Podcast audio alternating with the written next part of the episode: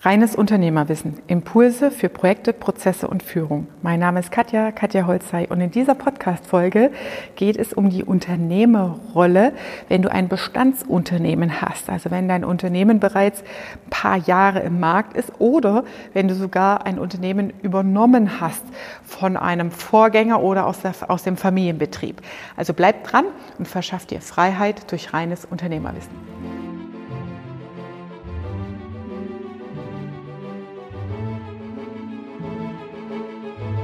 Was ist das Problem und die Herausforderung, am Unternehmen zu arbeiten, also rauszukommen aus dem Hamsterrad, wenn du bereits ein bestehendes Geschäftsmodell hast oder vielleicht sogar das Geschäft von deinem Vorgänger, von einem externen Vorgänger oder innerhalb der Familie geerbt oder übernommen hast.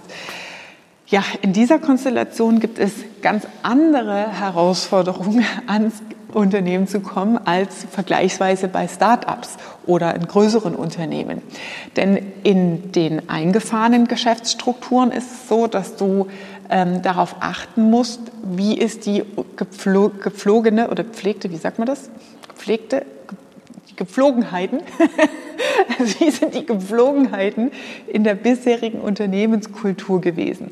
Und das ist manchmal sehr, sehr stark vom Vorgänger Geschäftsführer abhängig. Ich habe Unternehmen erlebt, ähm, wo der Vorgänger entweder einen kompletten Laissez-faire-Führungsstil hatte, das heißt, er war nicht dominant, ist nicht in die Leaderrolle reingegangen und jeder hat einfach gemacht, was er wollte. Das führt dann dazu, dass die Mitarbeiter dem Chef mehr auf der Nase rumtanzen und jeder macht halt so sein Ding, fragt weder den Kollegen rechts und links. Manchmal gibt es auch so Grabenkämpfe zwischen den Abteilungen und Teams und du hast dann so eine fragmentierte Unternehmenskultur. Und du steigst dann ein mit deinem eigenen Unternehmer-Mindset und sagst so, ich übernehme jetzt den Laden, aber irgendwie schaffen die nicht so richtig zusammen und die Performance bleibt natürlich auch hängen. Ja, das heißt, du hast ein bestehendes Modell, bestehende Unternehmenskultur, die du erstmal ja greifen und vor allem analysieren musst. Ja, das heißt, das Wichtige ist an so einer Konstellation, dass du einen sehr, sehr, sehr starken Anteil an Reflexion und vor allem, also ich nenne das Ist-Analyse, reinpackst, indem du Dinge versuchst zu verstehen und zu hinterfragen. Und im nächsten Schritt dann daraus abzuleiten, wo sind die Stellschrauben im Unternehmen, die ich ändern muss. Und diese Stellschrauben sind manchmal auch Kündigungen, ja, weil du, wenn du einen faulen Apfel im Korb hast, dann wissen wir alle, was passiert mit dem Obstkorb. Am Ende kannst du den ganzen Korb entsorgen. So, die Wichtigkeit ist an der Stelle, den Blick in der Leadership-Rolle hinter die Kulissen zu lernen, um solche faulen Äpfel auch sauber identifizieren zu können. Ja, das heißt, anhand von Kennzahlen, ich, will jetzt nicht sagen Beweise sammeln, aber anhand von Kennzahlen sehen, wo bleibt denn in deinem Cashflow-Prozess die Performance stecken? Bei wem hakt es letztendlich? Und meistens liefern die Leute, die wissen dann schon, dass sie betroffen sind, aber ganz gute Argumente, warum jetzt die Welt außenrum so kompliziert ist, aber sie nicht daran schuld sind. Also guck erst mal, wie in der Beobachterrolle, in der Reflexion deines Businesses, wo hast du die faulen Äpfel in der Organisation und vor allem, wie würde denn aus deiner Perspektive ein idealer Cashflow-Prozess, also ein idealer Workflow für die Erreichung der Kundenzufriedenheit des Produktes und den Service, den ihr anbietet, ja, maximal verbessert werden. Das heißt, einmal auf einer Kulturebene ist anzusetzen und auf einer Prozess- und Strukturebene, um daraus abzuleiten, wie soll denn mein Unternehmenskonstrukt als Performance-Unternehmen auch wirklich aussehen.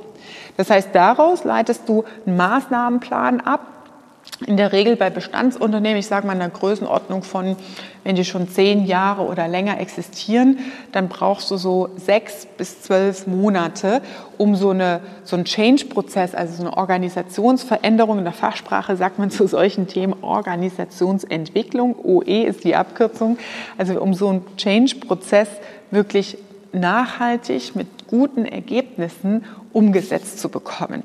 Und da sind wir schon am dritten Punkt und fast auch äh, zum Teil am vierten Punkt, woran hakt es, dass Unternehmer in Bestandsunternehmen es schwer haben, rauszukommen aus dem Hamsterrad. Erstens ist es das Thema Durchhaltevermögen, ja, denn in so einer Change-Kurve passiert sehr viel. Ja, also stell dir mal vor, das ist wie, ja, wie ein Umzug eigentlich. Ja. Du, du räumst aus, du mistest deine Schränke aus, bringst Sachen auf die Altkleidertonne, äh, entsorgst Sachen, bringst Zeug auf den Flohmarkt, verschenkst Sachen und kaufst wieder neue Möbelteile und richtest dich neu ein. So ähnlich kannst du dir eigentlich das vorstellen.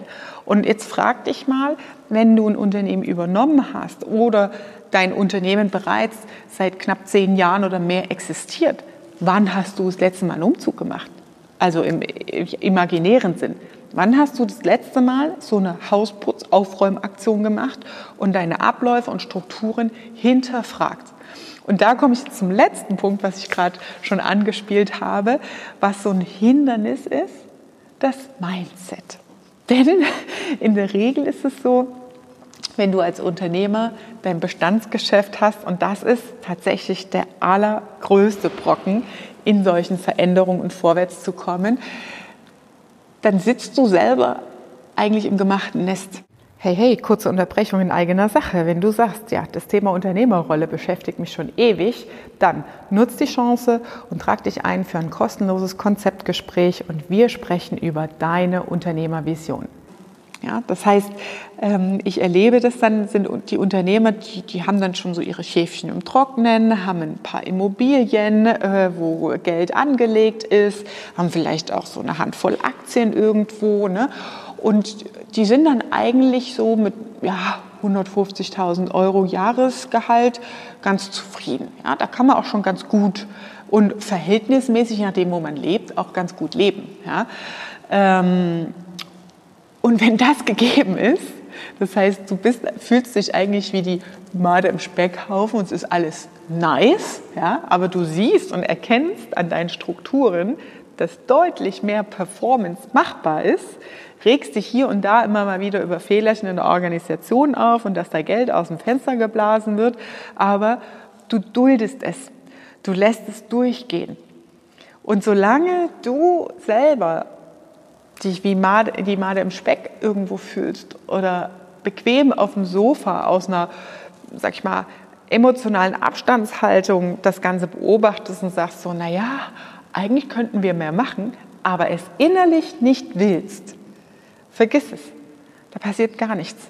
Da bringen dir Reorganisationen nicht, weil du nicht dahinter stehst. Also das heißt, um Großes zu erreichen, brauchst du auch große Ziele. Und große Ziele heißt anspruchsvolle Ziele. Und um sowas zu erreichen, musst du natürlich auch, ich sage es jetzt mal ein bisschen salopp, deinen Arsch bewegen, um da hinzukommen.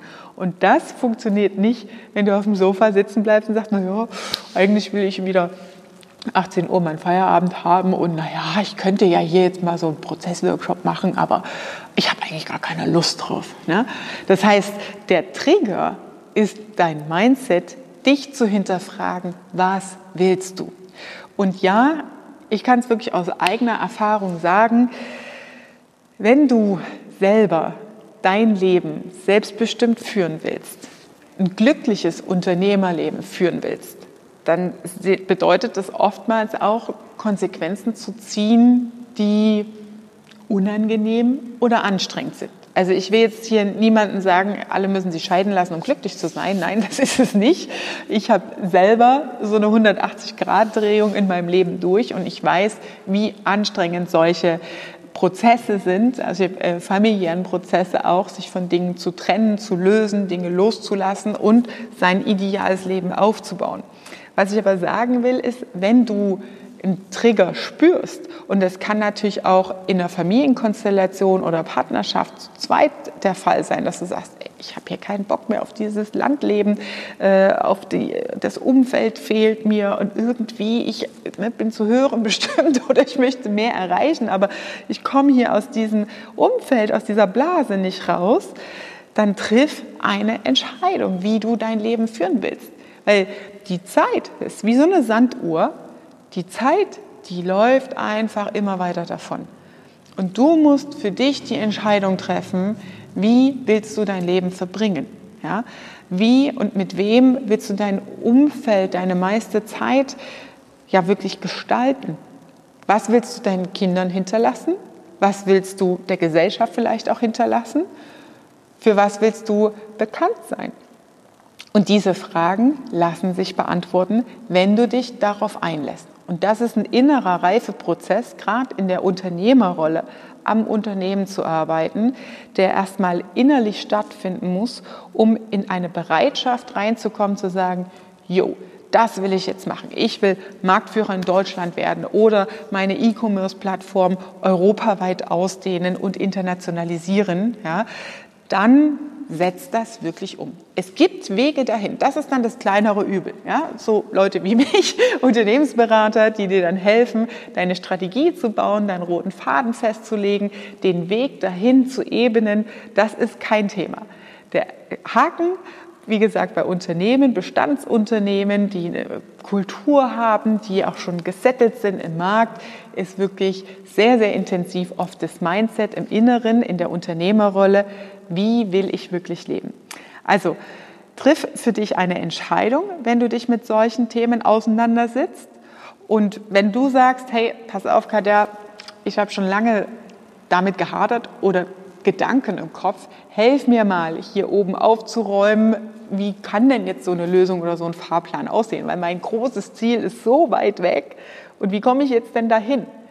Dann trag dich hier unter diesem Video in dem Link ein und lass uns in einem kostenlosen Konzeptgespräch über deine Ideen sprechen. Das war deine Dosis reines Unternehmerwissen für heute. Und wenn du sagst, hey Katja, ja, du hast ja recht, das mit dem Sofa und so, da habe ich mich, mir auch schon Gedanken gemacht, aber ich weiß irgendwie nicht, wie komme ich denn jetzt zu meinem Ziel? Das Ziel ist so groß und so weit weg.